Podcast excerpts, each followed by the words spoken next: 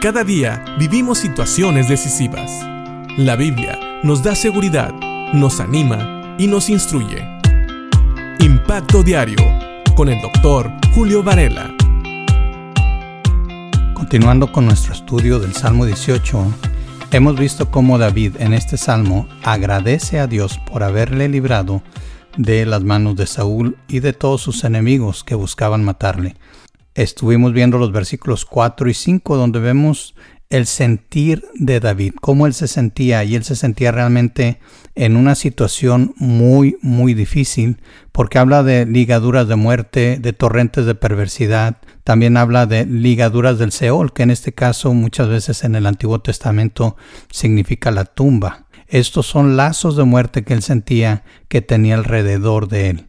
Ahora en el versículo 6 vemos que dice, en mi angustia invoqué a Jehová y clamé a mi Dios. Él oyó mi voz desde su templo y mi clamor llegó delante de él a sus oídos. Y por si quedaba alguna duda, vemos aquí en el versículo 6 que él habla de que él estaba en una angustia. No sé si entendemos el poder de esta palabra, porque angustia, según la, el diccionario de la Real Academia Española, dice que significa una aflicción. Angustia es aflicción, una congoja o ansiedad. No sé si tú has tenido ansiedad en tu vida. A veces tenemos esa ansiedad. Entonces es, eso es angustia. Es un temor opresivo, a veces sin ninguna causa o una causa precisa, pero en el caso de David sabemos exactamente por qué él se sentía así. la angustia también significa una situación apurada, un sofoco o una sensación de opresión en la región torácica. Todo esto es lo que nosotros conocemos como angustia. Bueno, así se sentía David. Y miren cómo David es muy honesto al estar hablando de su sentir, porque tal vez algunos de nosotros pensamos que si nos sentimos así es casi como estar traicionando a, Dios. Pero no, aquí vemos un hombre que dice la palabra era conforme al corazón de Dios y no oculta su sentir. Versículo 4 y 5 nos dice exactamente lo que él sentía y en el versículo 6 él nos revela cómo él se sentía en su cuerpo, cómo sus emociones estaban siendo traídas por esta situación hacia afuera en una angustia.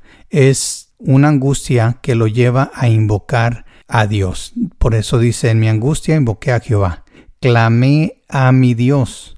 Y quiero que veas esto porque a veces nosotros cuando estamos angustiados, lo menos que hacemos es buscar a Dios. Qué gran ejemplo de David.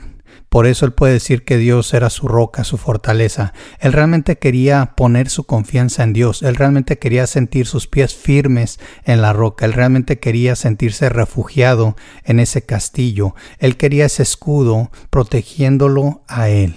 Y él no esconde su sentir de delante de Dios ni delante de los hombres, porque recuerden que este salmo era leído en el templo. Ahora también dice, Él oyó mi voz desde su templo y mi clamor llegó delante de él a sus oídos. Qué hermoso saber, y lo dice David, que cuando clamamos, cuando estamos angustiados, cuando no hay esperanza más en nuestro corazón, si clamamos a Dios, Él va a oír nuestro clamor y Él va a responder. Claro, otra vez, Él va a responder no conforme a nuestra voluntad, sino conforme a su voluntad. Y eso es lo más hermoso, porque la voluntad de Dios siempre es mejor que nuestra voluntad. Recuerda, nuestros caminos no son los caminos de Dios, ni nuestros pensamientos son los pensamientos de Dios. Pero los caminos de Dios y los pensamientos de Dios siempre son lo mejor para nuestra vida. Así que, la próxima vez que te sientas angustiado, clama a Dios, que Él oirá y hará su voluntad. Piensa en esto. Que Dios te bendiga.